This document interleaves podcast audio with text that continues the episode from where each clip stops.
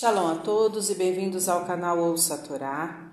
Vamos à terceira aliada para Sharee, que está no capítulo 12 de Devarim, Deuteronômio, capítulo 12, versículo 29, e nós vamos ler até o versículo 19 do capítulo 13. Vamos abrahar? Baruch Adonai, Eloheinu melech haolam, Asher barabanu mikol ramin venatan lanu et toratu. Baruch atah Adonai, noten hatorá. Amém. Bendito sejas tu, eterno nosso Deus, Rei do Universo, que nos escolheste dentre todos os povos e nos deste a tua Torá. Bendito sejas tu, eterno, que outorgas a Torá. Amém.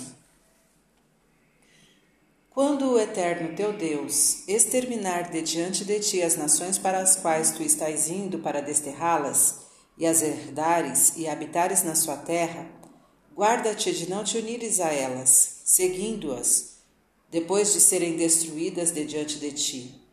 E não indagues acerca dos seus deuses, dizendo: De que modo serviam essas nações a seus deuses? Do mesmo modo também farei eu.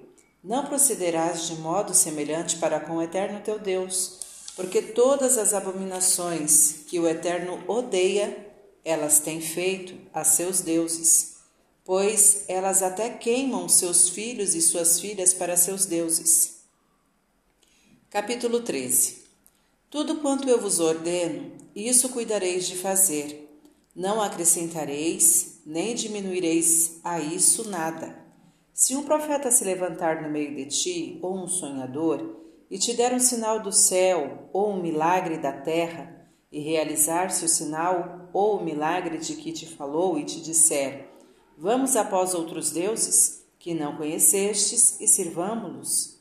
Não obedecerás às palavras daquele profeta ou daquele sonhador, porque o eterno vosso Deus vos está experimentando, para saber se amais o eterno vosso Deus com todo o vosso coração e com toda a vossa alma.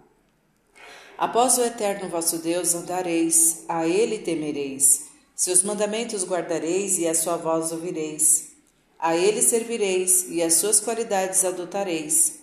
E aquele profeta ou aquele sonhador será morto, porquanto pregou falsidade em nome do eterno vosso Deus, que vos tirou da terra do Egito e que vos remiu da casa de escravos, para vos desviar do caminho que vos ordenou o eterno vosso Deus, para andar nele, e eliminarás o mal do meio de ti.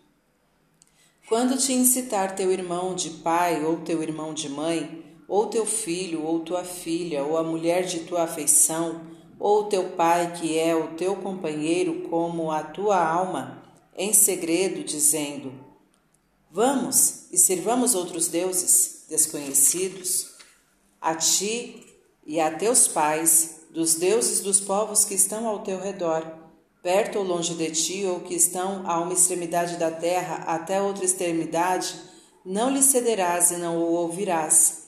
E os teus olhos não terão piedade dele, nem te esconderás a sua culpa. Mas certamente o matarás. A tua mão será a primeira contra ele para o matar, e a mão de todo o povo no final. E o apedrejarás e morrerá, pois procurou desviar-te do eterno teu Deus que te tirou da terra do Egito, da casa de escravos. E todo Israel ouvirá e temerá, e não voltará a fazer uma coisa má como esta no meio de ti. Se ouvires numa de tuas cidades que o eterno teu Deus te dá para nela habitar, dizer: Saíram homens ímpios do meio de ti e perverteram os moradores da sua cidade, dizendo: Vamos e sirvamos outros deuses que não conhecestes. E indagarás, investigarás e perguntarás bem. E se for verdade, se for certa a coisa que se cometeu, tal abominação no meio de ti, então ferirás aos moradores daquela cidade ao fio da espada, destruindo-a e a tudo que estiver nela, e também os seus animais ao fio da espada, e todo o despojo dela juntarás no meio da sua praça e queimarás no fogo a cidade e todo o seu despojo, inteiramente em nome do eterno teu Deus, e será um montão de ruína para sempre. Não será reconstruída jamais e não haverá na tua mão nenhuma coisa do anátema, para que o Eterno se aparte do furor da sua ira, tenha piedade de ti, se compadeça de ti e te multiplique como jurou a teus pais.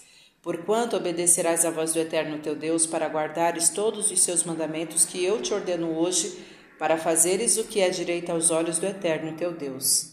Amém.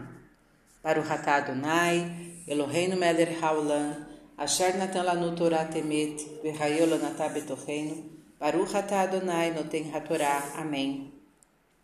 Bendito sejas tu, Eterno, nosso Deus, Rei do Universo, que nos deste a Torá da verdade e com ela a vida eterna plantaste em nós. Bendito sejas tu, Eterno, que outorgas a Torá.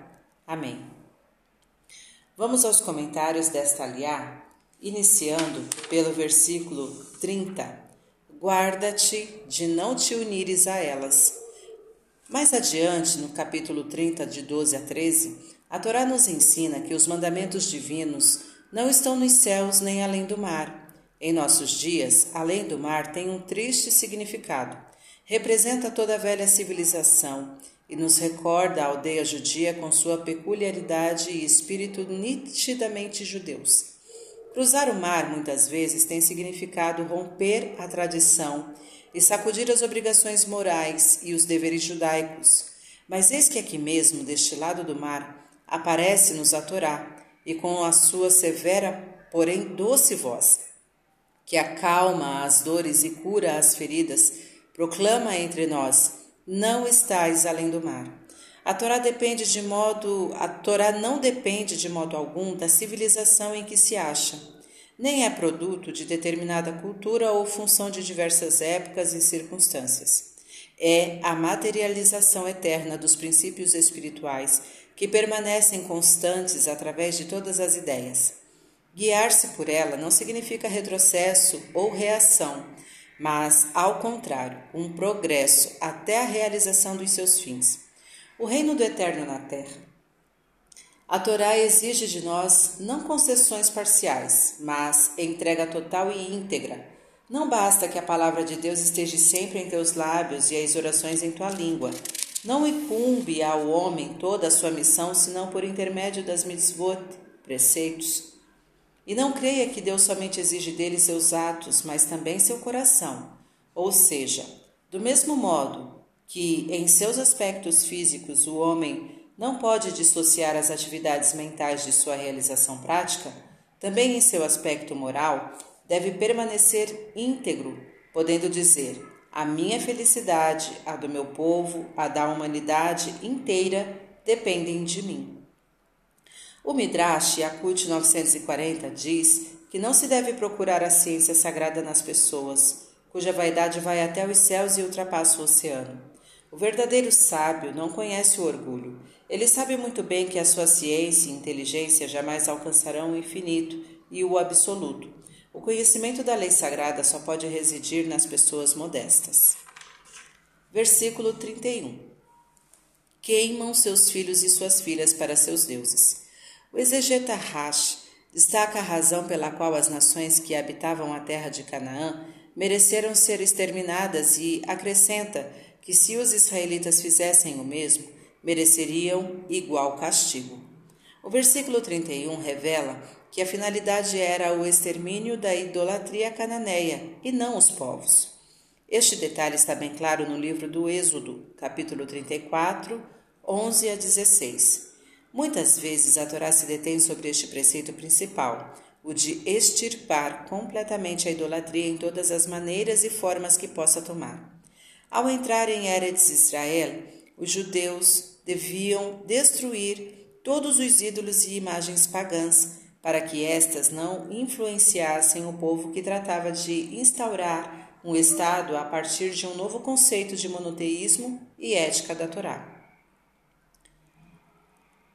Capítulo 13, versículo 5 Após o eterno vosso Deus andareis. Pergunta o Talmud: Como é possível a um homem andar após a Shekhinah, presença divina, sobre a qual foi dito, Deuteronômio 4, 24, o eterno teu Deus é um fogo consumidor? Na realidade, isso significa seguir os atributos do Santíssimo, bendito seja, da mesma forma que ele veste os nus. Gênesis 3:21. Vós também os vestireis, Da mesma forma que ele consola os aflitos, Gênesis 25, 11, também vós tereis, consolareis da mesma forma que ele sepulta os mortos. Deuteronômio 34, 6. Vós também os sepultareis. Cifri, de Deuteronômio 49, 85. Versículo 6. Porquanto pregou falsidade. O falso profeta era reconhecido se anunciasse alguma coisa em nome do Eterno e esta não se realizasse, conforme o capítulo 18, 22 ou que, realizando-se, ele mandasse servir outros deuses. A missão de um profeta é instaurar a verdade e a justiça, regenerar a raça humana e não aconselhar a perversão como fez o feiticeiro Bilã, em Números 31, 16.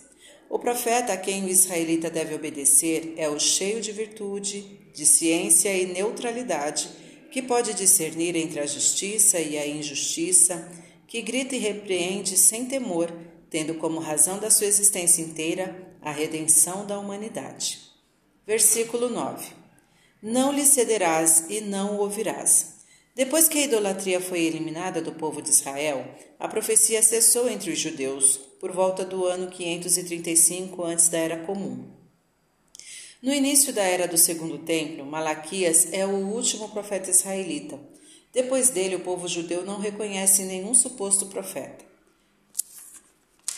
Versículo 16: Então ferirás aos moradores daquela cidade.